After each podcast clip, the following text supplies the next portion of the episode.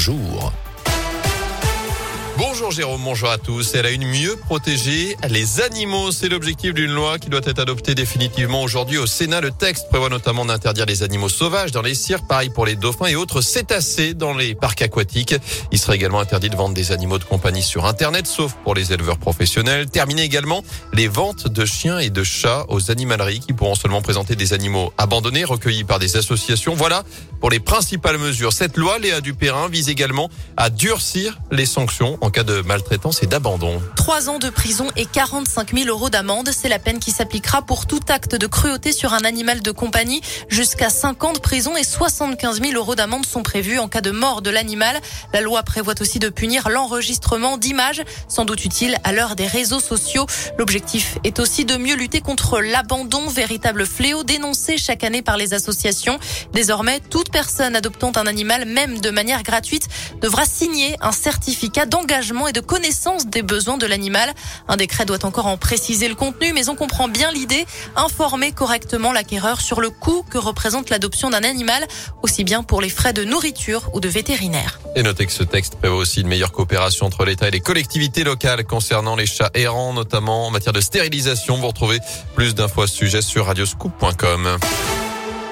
Dans l'actu également, ce fléau qui touche près d'un enfant sur dix est aujourd'hui la journée nationale de lutte contre le harcèlement scolaire. Le gouvernement doit notamment dévoiler un plan d'action alors que le ministre de l'Éducation Jean-Michel Blanquer a déclaré hier vouloir en faire une grande cause nationale.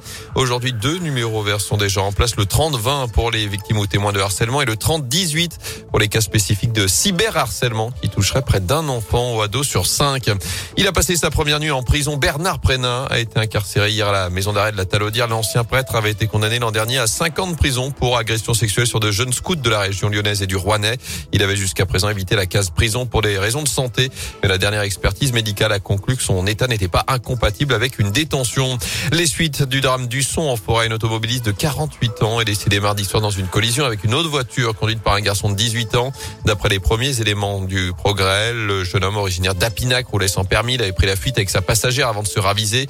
Il aurait aussi reconnu être consommateur de stupéfiants. Des analyses toxicologiques ont été réalisées sur lui. En foot des tribunes fermées, mais pas de point retiré. Les commissions de discipline de la Ligue a rendu son verdict hier, près d'un mois après les incidents face à Angers dans le Chaudron. La Saint-Etienne a donc été sanctionné d'un match à huis clos total, déjà purgé face à Clermont. Autre décision, la fermeture pour deux matchs des deux COP, Magic Fan et Green Angels, qui manqueront donc la réception du PSG en fin de semaine prochaine, puis celle de Rennes le 5 décembre.